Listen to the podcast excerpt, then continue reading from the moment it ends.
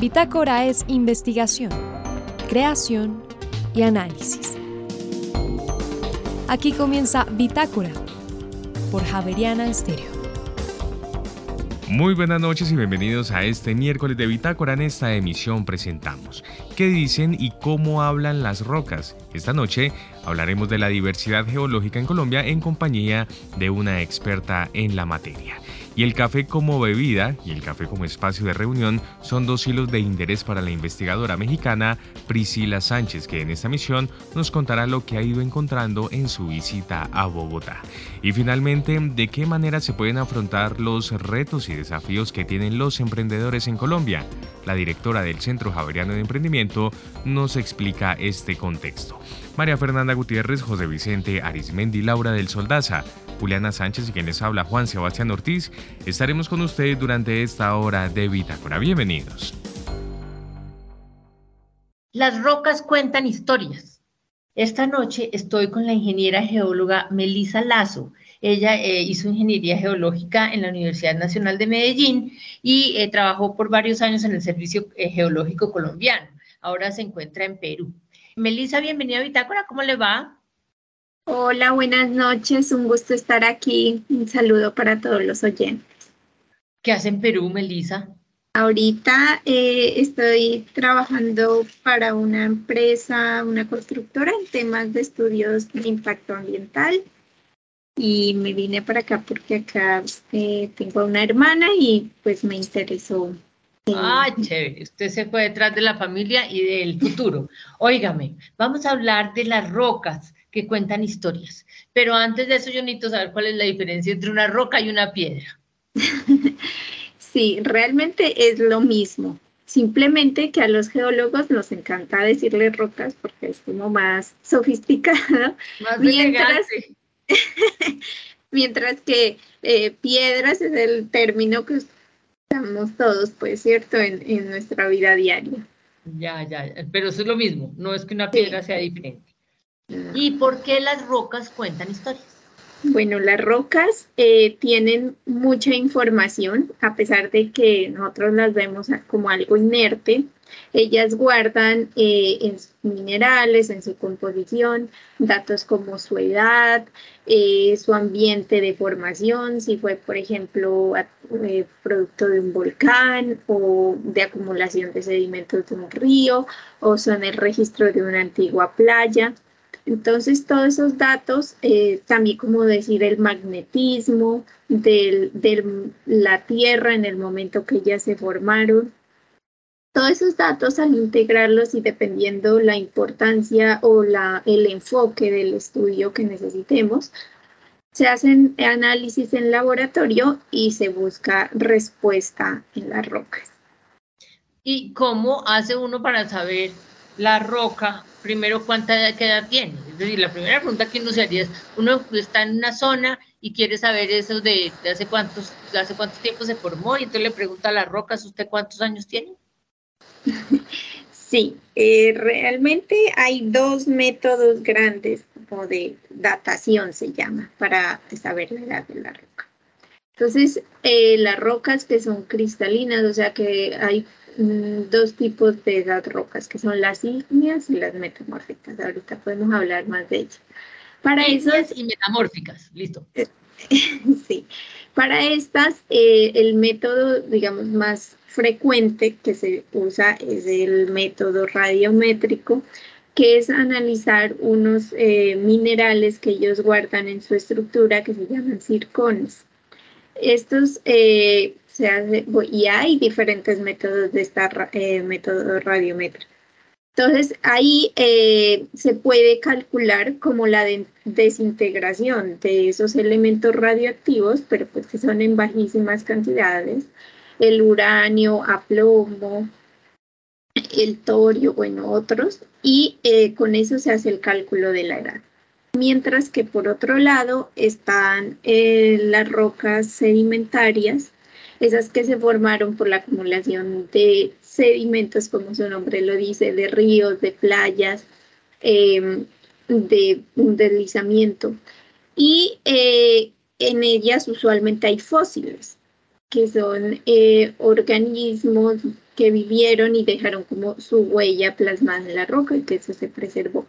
Entonces, como los animales o las plantas usualmente están limitadas a un rango de tiempo, esto hace que si, está, si tengo ahí un fósil eh, que vivió entre 40 y 50 millones de años, pues la roca tiene que estar acotada en ese rango, ¿cierto? No puede ser de hace mil millones de años. Entonces, eh, eso es, el segundo método. Y eh, aquí cabe destacar también que la escala de tiempo, el tiempo geológico es muy extensa, que nos sale de nuestro imaginario y que es en millones de años. Por ejemplo, la, la Tierra tiene 4.600 millones de años. ¿Eso quiere decir que usted no encuentra rocas más viejas que eso? No. ¿Y encuentra rocas de 4.600 millones de años? hay, o sea, las que más, más viejas se han encontrado y así que con fósiles y eso son más o menos de 4 mil millones de años. ¿Y en Colombia? No, en Colombia las más antiguas son de 1850 millones de años. ¿Y qué quiere decir eso? ¿Que Colombia no existía antes? Exacto. El territorio colombiano, como hoy lo conocemos, eh, no existía y se fue construyendo como, yo digo, como un par parchecitos de crochet, porque no es que de en un episodio geológico se formó todo, no, por eso tenemos gran, así como decimos que tenemos una gran biodiversidad, tenemos también una gran diversidad geológica. Eso quiere decir que tenemos rocas de diferentes edades y de diferente origen. Se han formado eh, por procesos eh, tanto mm, sedimentarios, tanto de vulcanismo, tanto de colisión, porque resulta que como los continentes viajan, y eso ha sucedido en, en toda la historia geológica, a veces, por ejemplo, pedazos de islas se han chocado a, lo que era el territorio colombiano y se van adhiriendo. Por ejemplo, ejemplo de eso es la cordillera occidental de Colombia, que ese es un bloque que se aditivo. Y entonces eh, con las rocas podemos saber eh, datos muy curiosos como que lo que era el territorio que hoy es Colombia estuvo hace 500 millones de años ubicado en el polo sur geográfico que es hoy. O sea que nosotros no siempre estuvimos aquí. Es decir, nosotros venimos del polo sur. y que eso, o sea, esas rocas que se formaron en ese, en ese tiempo, que no eran el total de las que tenemos hoy, pues han ido migrando y posicionándose hasta donde estamos hoy. Entonces, hay un largo recorrido que también las rocas nos cuentan, por ejemplo, cuándo se formó la cordillera de los Andes, que también no siempre estuvo allí. Eh, Pero no me vaya a decir que esa viene del Polo Norte. Porque ahí sí. pero las tres cordilleras que nosotros tenemos tienen un origen diferente, o sea, no se formaron al mismo tiempo. Como te decía, bueno, la más antigua es la cordillera central. Y eh, luego se formó la cordillera occidental, pero esta es un bloque que venía viajando y eh, chocó con el borde de lo que es Colombia y quedó adherida. Entonces, y bueno, se fue levantando. Y la más jovencita es la cordillera oriental, que aún sigue creciendo, entonces por eso decimos que es todavía una adolescente, incluso en algunas partes hasta una tasa de 5 milímetros al año. No puedo creerlo. Entonces, cada cordillera tiene un origen diferente. Óigame, ¿por qué nosotros cuando pensamos en fósiles y todo eso, nos vamos para Villa de Leyva. Porque, ¿qué es lo que le pasa a la zona de Villa de Leyva que se volvió turísticamente tan atractiva y como si fuera el sitio donde la historia puso, no sé, ¿por qué? Sí, pues eh, ahorita eh, Villa de Leyva está postulado a los primeros 100 lugares geológicos, o sea, de patrimonio geológico del mundo. Eso lo está haciendo una organización internacional de geología, se llama la UIUGS. Y eh, resulta que ahí hay guardado el registro fósil, uno de los mejores preservados del mundo, de hace 100 millones de años, de un periodo que se llama el Cretácico. ¿Y eh, qué pasó en ese momento en Colombia? Eh, a nivel mundial hubo un alza en el nivel del mar y eh, ese mar inundó parte de Colombia, no solo Villa de Leyva, incluso llegó hasta el sur, hasta donde el Putumayo. Y ahí em, empezaron a habitar una gran diversidad de especies, entre ellos primos de los dinosaurios, porque no eran dinosaurios, que son los pliosaurios, los plesiosaurios, y eh, una gran abundante cantidad de amonitas, que es lo que vemos mucho en Villa de Leyva, que son como unos caracolitos. Como circulares, sí. Sí, y esos hay de diferentes formas, tamaños, incluso llegaban a medir como la llanta de un carro, más Y ellos eran también marinos, eran carnívoros, eran pues cefalópodos. Y eh, hay paleontólogos que se especializan en estudiarlos a, a estos. Entonces, por la gran diversidad que hay, tanto de organismos vertebrados como invertebrados, y lo que se ha podido estudiar de su ambiente geológico, de qué era lo que estaba pasando, no solo, eh, digamos, las condiciones ambientales, pero también del clima, y todo eso, entonces es un lugar privilegiado y por eso ahorita se, se lo va a establecer como lugar de patrimonio geológico, buscando también preservar que, o sea, que estos lugares donde hay tantos fósiles no sean saqueados o eh, que muchas veces van a estudiar y sacan cantidades alarmantes de fósiles. Entonces, se busca preservar para que eso pues igual se pueda estudiar por más eh, investigadores pero Villaleiva es particularmente, eh, es decir, es, es ah, la pregunta es, ¿es simplemente que nosotros vamos más allá, pero hay otros lugares como Villa de Leyva en Colombia, así llenos de tanta diversidad geológica o que se puedan estudiar? Simplemente que Villa de Leyva se volvió como el sitio más conocido, pero ¿hay más lugares de esos en Colombia? Sí, eh, hay, digamos que de otro tiempo geológico. Sí, o sea, Villa de Leyva es especial para, para el Cretácico, para 100 millones de años, ¿sí? Pero tenemos otra joya geológica que es eh, Villa Vieja, o sea, donde nosotros lo llamamos el desierto de la Tatacoa. Resulta que ahí eh, hace 15 millones de años eh, existió un gran sistema de lagos se llamaba el sistema Pebas y eh, ese no hay un ejemplo similar actualmente en el mundo, pero era un gran zona de humedales que abarcaba no solo Colombia, sino a Perú, Brasil y Venezuela. Entonces imagínate un lago así de gigante. Y ahí eh, había pues ya bosques tropicales y en la zona de Villa de Leyva se preservó esa mm, diversidad. Entonces se han encontrado fósiles, bueno, en ese momento, como ya estábamos en otra época donde el auge eran los mamíferos, entonces a diferencia de, de, Villa de Leyva, donde los fósiles son estos sauros que, parecidos a los dinosaurios, en, em, la tatacoa son mamíferos, entonces hay fósiles de monos, e incluso han encontrado fósiles de delfines, eh, que esto nos explica cómo estaba conectado este sistema al mar Caribe, al norte.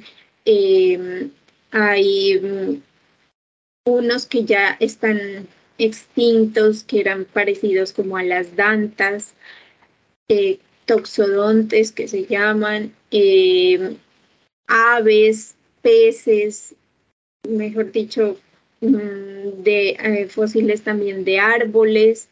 Entonces, como hay tanto, eso ha ayudado pues también a, a, a entender no solo a este gran lago, sino cuando se empezó a levantar la cordillera oriental y la central, que fueron como eh, las barreras, digamos que geográficas que se produjeron y pues por eso se empezó a como desintegrar este gran sistema de la... Qué cosa tan linda pero tan enredada. Mire, usted como ingeniera geóloga eh, estudia los, los eh, suelos, estudia la profundidad del suelo, ¿para qué? Es decir, me refiero solamente para estudios de este, de este tipo, pero usted la contrata en una empresa para que estudie suelos o medio ambiente y ¿qué, qué? ¿Qué, qué pasa ahí? Bueno, la mayoría de los procesos geológicos ocurren en el subsuelo, ¿no? Entonces, por eso eh, la geología no es tan carismática como otras porque no la podemos ver muchas de las cosas que pasan. Pero resulta que, digamos, al estudiar esto, yo al entender esta roca, cómo se formó, cuántos años tiene, yo puedo ya hacer interpretaciones que son, digamos, útiles para la vida diaria, ¿cierto? Como entre ellas, ¿cuál está? Por ejemplo, ¿dónde puedo perforar un pozo para encontrar agua subterránea? ¿O dónde puedo perforar un pozo para buscar petróleo? ¿O dónde pueden haber yacimientos minerales? De oro, de plata, de carbón, etcétera. O también eh, la parte muy importante de la geología es para la gestión del riesgo. Si yo estudio eh, cuándo ocurrió una erupción volcánica en la historia y empiezo a estudiar cada, si hay una ciclicidad, si hay un patrón, yo puedo determinar en cierto rango, no con la certeza de que mañana va a ser una erupción volcánica, pero sí prepararnos para, para eso o decir, bueno, esta zona es de alto riesgo, aquí no pueden eh, construir viviendas, eh, para eso existen esos mapas de riesgos.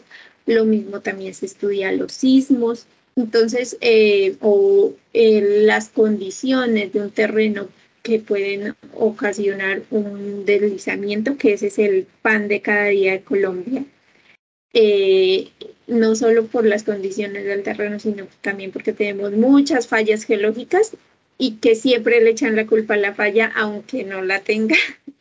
Pero em, entonces, conocer nuestro territorio desde el punto de vista geológico no solo es para explotar su riqueza o, para usar sus recursos, sino también para planear nuestro territorio y para que digamos que no tengamos tantos riesgos, no tengamos tantas muertes muchas veces por movimientos de tierra y eso que ocurre muy frecuente. Yo, yo me voy a despedir de usted, pero voy a resaltar una palabra que me llamó muchísimo la atención de este final y es planear.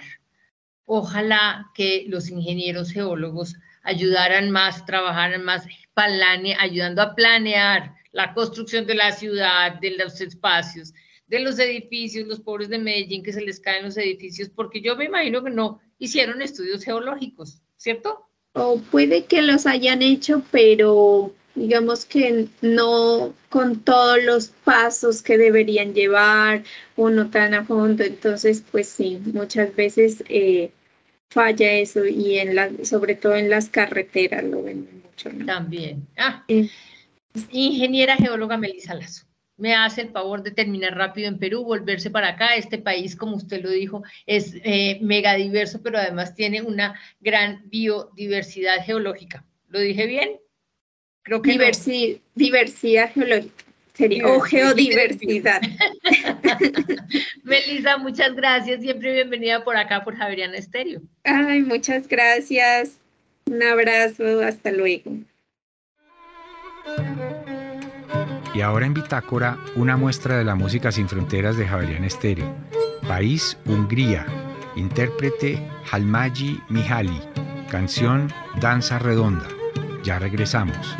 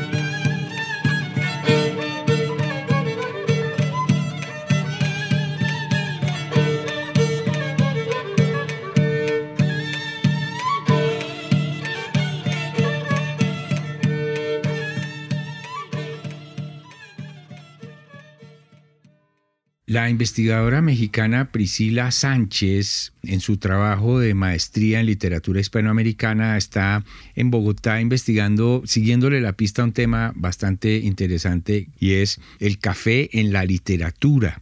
Priscila Sánchez, buenas noches, bienvenida a Bitácora. Hola, buenas noches. Pues antes que nada quiero agradecer el espacio que pues me han brindado para tener esta interesante charla en torno a los cafés y sus vínculos con el mundo de la literatura. Priscila, ¿a usted le llama la atención el café, no solamente el que está mencionado en, los, en una novela, por ejemplo, sino también el café que existe por fuera de la literatura, por ejemplo, el café automático que existía aquí en Bogotá, ¿o no? Sí, eh, así es. Lo que pasa es que cuando yo empecé a investigar este tema de los cafés, me llamaba mucho la atención que pues más allá de la bebida, que es delicioso, pues también está la parte de, de las cafeterías como tal, ¿no? El café como espacio y todo lo que propicia estos lugares, ¿no? Entonces me puse a investigar, digamos, la llegada del café a Europa y cómo pronto empezaron a proliferar estos espacios que se convirtieron en una especie de ágora, ¿no? Diría yo, de, de escritores y artistas en general. Entonces, siguiendo esa línea, pues fui encontrándome con algunos cafés que pues han tenido una importancia histórica, ¿no? y cultural entonces los he ido rastreando, no digo que todos, pero sí algunos, digamos, de los más importantes en la historia este, de Europa, pero también acá en, en América. Y en Bogotá usted ya lleva varios días, usted está vinculada con la maestría de, literatura en, la Javeriana también. ¿Y, ¿Y qué ha podido encontrar? Me imagino que ha ido al centro porque ahí era donde estaban los cafés. Sí, sí he estado en el centro y algo, algo que a mí me llamaba mucho la atención de acá, de Colombia, era que yo decía, bueno, pues al tener allá tan buena calidad de café, pues también debe estar muy presente toda esta cultura del café, ¿no? Porque eso es algo que no que no se respira en todos los lugares. En cualquier lugar te pueden ofrecer café, pero que te ofrezcan un buen café y que aparte la gente tenga como esta cultura del café, pues es difícil. Y acá pues me he encontrado con la sorpresa de que sí hay muchos lugares.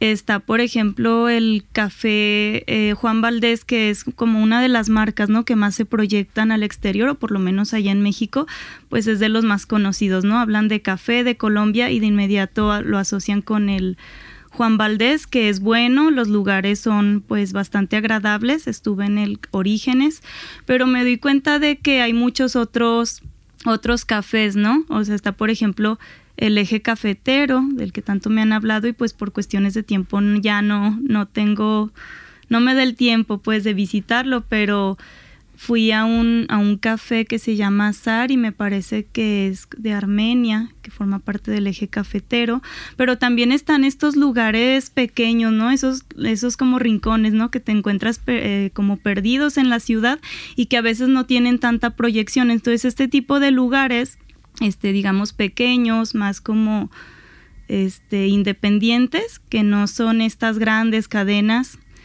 eh, pues son los que a mí me interesan, ¿no? Entonces ahí es donde pues encontramos también mucho como esta atmósfera que luego eh, vemos también en la literatura. Y he encontrado que en muchos de estos lugares eh, son pequeños, son lindos y además pues te ofrecen un café de especialidad, ¿no? Un café de primera, te explican incluso los procesos del café, te hablan del puntaje, te ofrecen distintos granos, métodos de extracción, entonces te ofrecen una taza eh, pues personalizada. Pero su interés principal es la literatura. ¿Qué conexiones ha encontrado usted entre esta bebida, esos espacios donde se toma café y la literatura? Sí, bueno, aquí creo que hablar de café pues es un gran tema, ¿no? O sea, por una parte está toda la parte técnica, toda la parte de los cultivos, que es un tema, digamos, aparte, ¿no? Al que hay que llegarle por otra vía, no menos interesante. Eh, sin embargo, a mí me interesa toda esta parte mm, histórica y cultural del café. Eh, también, bueno, en mi investigación he encontrado que hay como una especie de complicidad, me gusta llamarlo así, complicidad entre el café y, y, la literatura. Incluso se ha escrito mucho al respecto del café, digamos, como bebida, pero también del café como espacio, ¿no? Siempre está como esta doble vertiente, ¿no? La bebida y el espacio. Entonces yo he encontrado que muchos escritores a lo largo de historia han sido eh, pues bebedores de café, ¿no? Y ah, está, por ejemplo, este libro del Tratado de los Excitantes Modernos de Honoré de Balzac, donde él habla de las propiedades de, del café, ¿no? Y al fin de, de, cuentas, pues el café, la cafeína, pues es un estimulante, ¿no? Entonces muchos asocian su proceso creativo con el café y he encontrado que muchos escritores y pensadores han sido grandes bebedores de café, ¿no? O sea, que uno lo lee y no lo cree. Entre otras porque una de este las propiedades que se le atribuye al café es que no lo deja dormir a uno y, y, es más o menos habitual que algunos escritores trabajan en la madrugada o toda la noche, pues. Sí, sí, sí, y está como muy asociado, ¿no? Está también otro librito que se llama Bebidas y Excitantes de Braudel este libro al parecer es un poco difícil de conseguir, pero lo he encontrado en documento digital y ahí también vienen distintas eh, pues bebidas, eh, como es el, el chocolate, el café, el vino, incluso viene el tabaco y bueno, pues cada uno tiene como su propia historia cultural, pero luego está también la parte de los espacios, ¿no? Y, de las atmósferas, ¿no? Yo decía que de los cafés les resulta tan atrayentes no solo escritores, sino artistas en general, ¿no? Que los hace pues convocar, eh, que los convoca en torno a una mesa, ¿no? Con sus tazas de café y entonces ahí hay un despliegue artístico eh, increíble y de esto también pues me he encontrado un buen número de novelas, poemas, este, cuadros. Entonces me llama mucho la atención cómo de un espacio, digamos, físico, un espacio material, se desdobla, ¿no? O hay como un desplazamiento en la literatura. Y entonces encontramos, ya rastreando ahora sí eh, los textos literarios como tal, pues toda esta como imaginación poética en torno al café. Por ejemplo, yo estoy trabajando una novela pequeña, una prosa poética que se titula El Café de Nadie. Es de un movimiento eh, mexicano de vanguardia llamado estridentismo que surgió a principios de los años 20. Entonces estos eh, jóvenes artistas encontraron un espacio pequeño como esos que te digo que están como escondidos, ¿no? Era un espacio eh, solo que se llamaba Café Europa y el lugar en efecto existió en la Ciudad de México, está ubicado en la que era entonces naciente colonia Roma.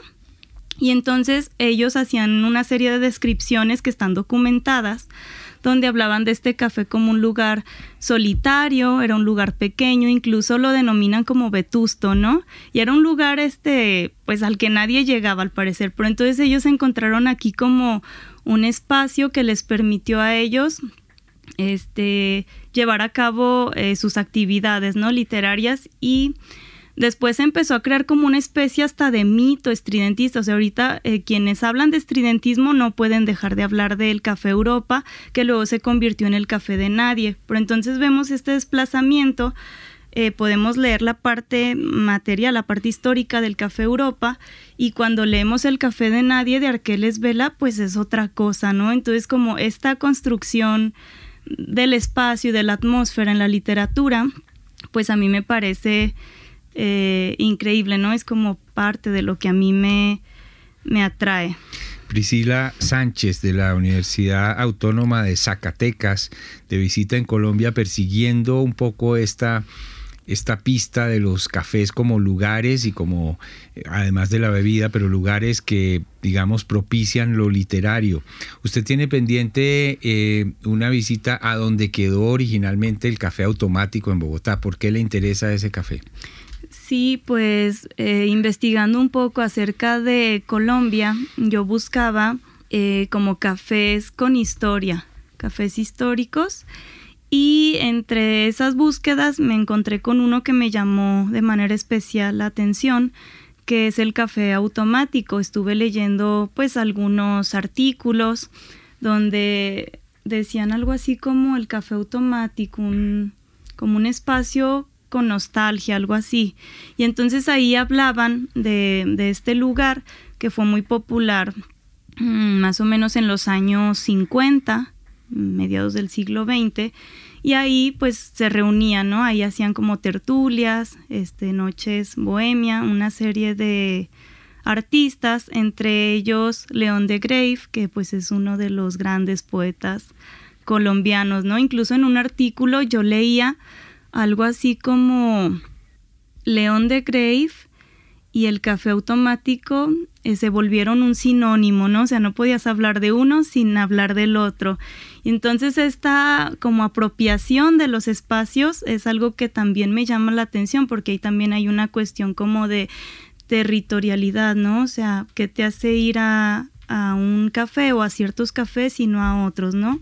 Luego también encontramos estos grupos literarios que que eran contemporáneos y tenían hasta ciertas rivalidades, ¿no? Entonces, unos, si unos se juntaban en un café, pues los otros tenían también su café, o sea, no, no era común que fueran al mismo, ¿no? Entonces también aquí hay como esta cuestión de el espacio y la territorialidad, pero sobre todo me llama mucho la atención esto de que los escritores, los artistas, llegan como a apropiarse de estos espacios, ¿no? Y llegan a ser como una segunda casa. Por ahí en otro artículo leía también esto, ¿no? De que luego había artistas que se pasaban más tiempo en el café o transitando de un café a, otro y pasaban más tiempo ahí que en la casa, ¿no?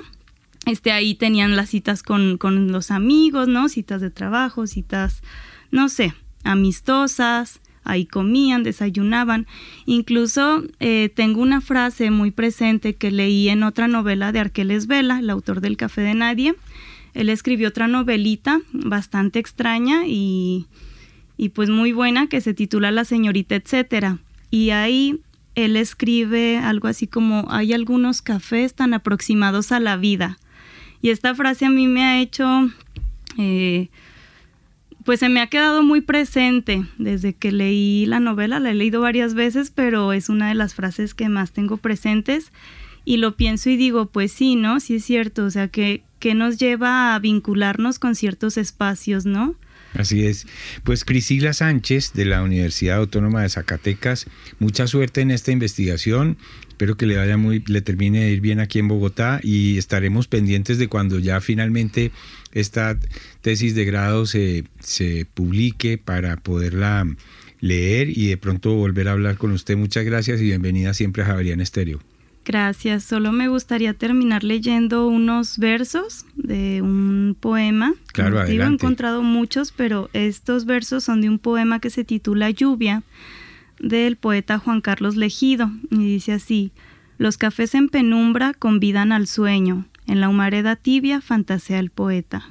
Gracias por el espacio. En Javeriana Estéreo, el trino del día.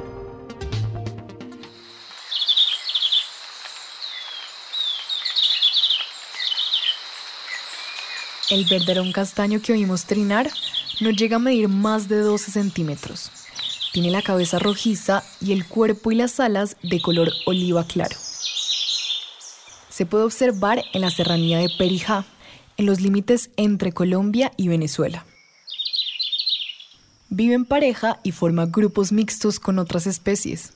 Rara vez vuela por encima del bosque, prefiere quedar protegido bajo las copas de los árboles. El trino del verderón castaño forma parte del Banco de Sonidos de Aves Colombianas recopilado por el Instituto von Humboldt y la Universidad de Cornell.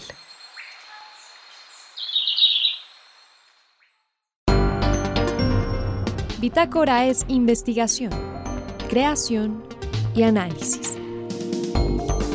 Bitácora, de lunes a jueves de 8 a 9 de la noche por Javeriana Stereo.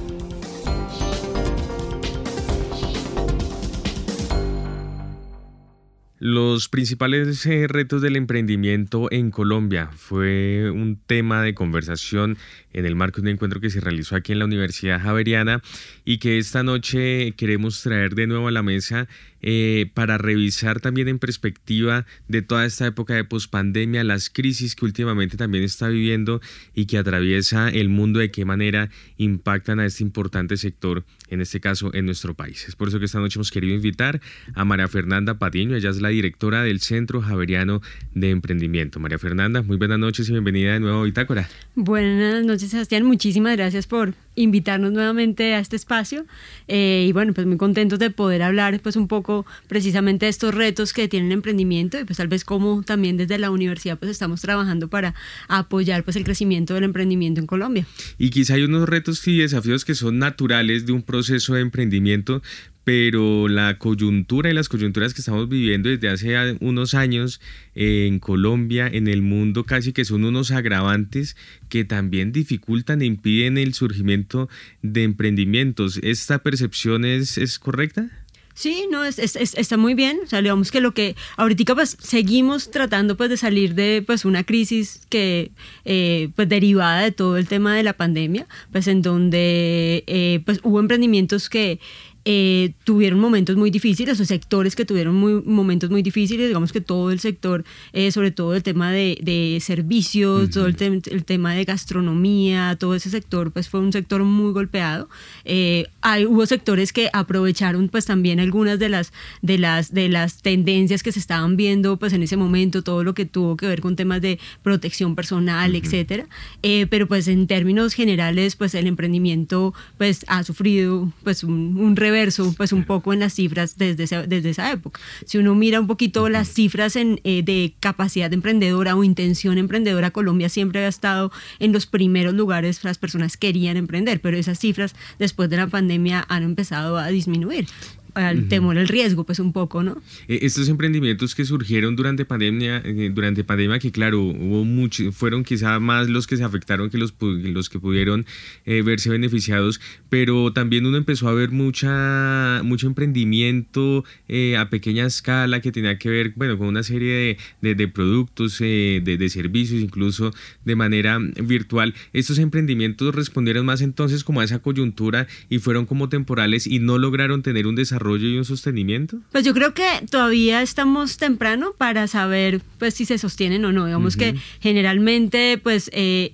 eh, por ejemplo en estudios de emprendimiento pues se busca al menos ver 3.5 años de, de, vida de un emprendimiento. Incluso pues hay mediciones a los 5 años pues en los que medimos pues si el emprendimiento sobrevivió o no. Porque esos primeros 3 años y medio, 5 años son eh, momentos muy difíciles para el emprendimiento. Entonces muchos de esos emprendimientos que surgieron que se hicieron hicieron mucho más visibles, yo creo, porque hubo, hubo em, mucho uso de temas digitales para todo el tema de comercialización.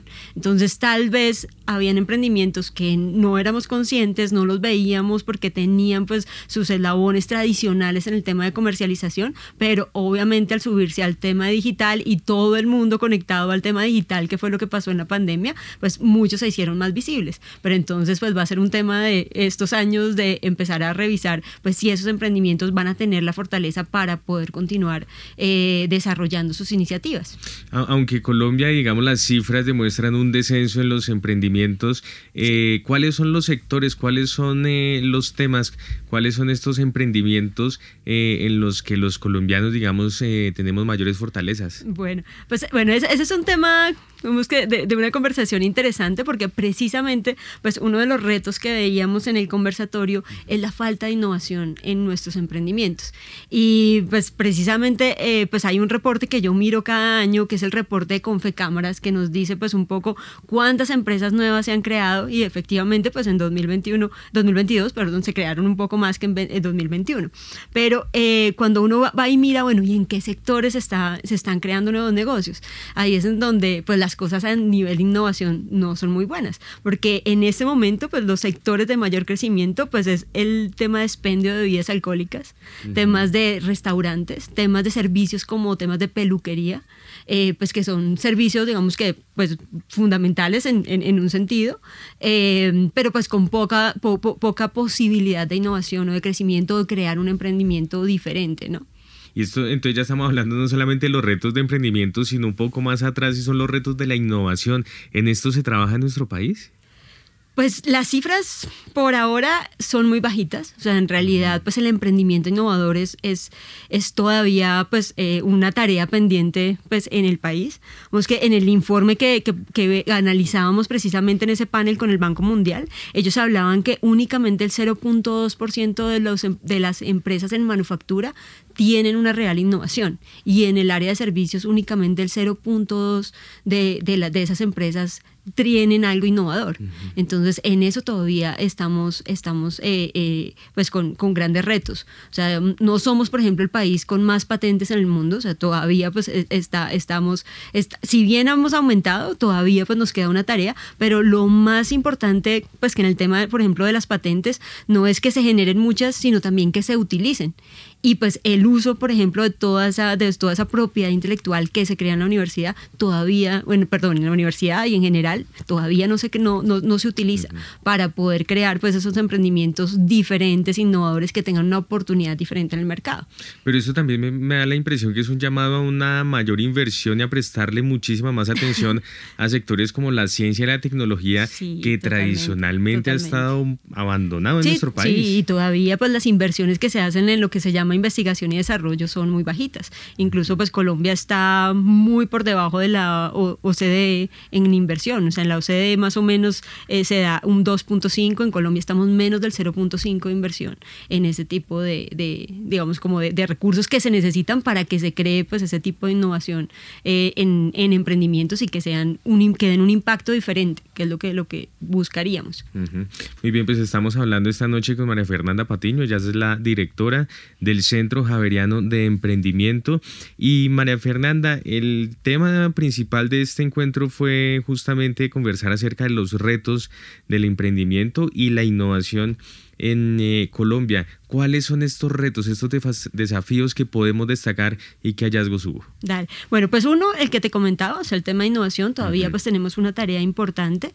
Eh, todavía eh, no hay una relación estrecha entre lo que es en la universidad y las empresas, o sea, todavía es muy bajo. Entonces, pues si bien pues lo estamos trabajando y, desde la universidad estamos trabajando mucho en eso, en, en cómo podemos transferir esas tecnologías, esa investigación que se crea desde la universidad hacia la empresa. Todavía nos queda un trabajo ahí bastante importante de hacer, de hacer esos enlaces. Eh, otro tema que se habló mucho es el tema del acceso a capital que precisamente pues es otra, es otra dificultad pues que tiene el, el, ecosistema del emprendimiento en Colombia. Y es que pues uno, de los, uno de los panelistas decía, no es que no haya capital, sino que está mal distribuido un poco. Mm. Entonces, pues todavía, pues todo el tema de inversión en Colombia se va a sectores muy tradicionales. Entonces, generalmente lo que uno escucha, pues la gente quiere invertir en temas tangibles, temas de finca raíz, etcétera. Entonces, el tema de y la inversión que se necesita para apalancar esos otros tipos de emprendimientos, eh, que es pues capital de riesgo, pues todavía el, el, el, sector financiero es muy adverso a eso. Entonces, ahí en el panel incluso teníamos pues una persona que era inversionista, pero que también era emprendedora y él nos decía, es... Eh, increíble, pero en este momento a los emprendedores que tienen unas, unas potencialidades diferentes les toca salir a buscar capital en otro lado. Y esas compañías terminan siendo eh, pues empresas eh, eh, que tienen que fundarse en otros países, o, por ejemplo en Estados Unidos, en Chile, en México, y las empresas no terminan siendo colombianas. Los inversionistas terminan siendo personas de otros países porque todavía nos falta mucho fortalecer pues, ese ecosistema de inversión de riesgo en Colombia. Buen punto. Muy bien. Y en ese sentido, ¿qué recomendaciones se, se, podrían hacer en relación con estos desafíos y estos retos para mejorar tanto el emprendimiento y por supuesto la innovación? Bueno, hay, hay dos temas que, que, son importantes. Uno es el tema del marco regulatorio. Desafortunadamente todavía es muy difícil pues, poder crear pues, este tipo de fondos en Colombia. Eh, entonces, por eso pues, mucha gente pues, se va, por ejemplo, a crear pues, en, en, Estados Unidos. Entonces, hay un tema regulatorio que hay que trabajar, pero el otro tema también es un tema de educación. Entonces, eh, poder educar, por un lado, a los inversionistas, o sea, que no únicamente eh, pues, vayan a esos, ese tema tangible en el tema de inversión, sino que apunten también pues a otro tipo de inversión que pues a futuro puede generarles pues unos buenos eh, eh, rendimientos, pero también educar al emprendedor. Entonces educar al emprendedor también en qué tipo de inversión eh, hay, cuál es el momento para, para, para invertir, para, para, solicitar inversión, que se preparen para estar listos para inversión, ¿sí? que tengan todas las condiciones al interior del emprendimiento para que si llega pues una inversión, pues esta inversión efectivamente pueda darse. Entonces esas serían como las dos, los dos temas en los que tendríamos que trabajar. Y, y, sin dejar de lado también un poco ese trabajo para articular los diferentes sectores también, ¿no? El, sector privado, el sector público, los empresarios, la política pública, la academia, la sociedad civil. Ese también todavía es un reto importante, claro. ¿verdad? Y yo creo que no solamente a nivel de inversión, yo creo que ese es un reto a nivel general, o sea, que podamos trabajar de una forma más articulada.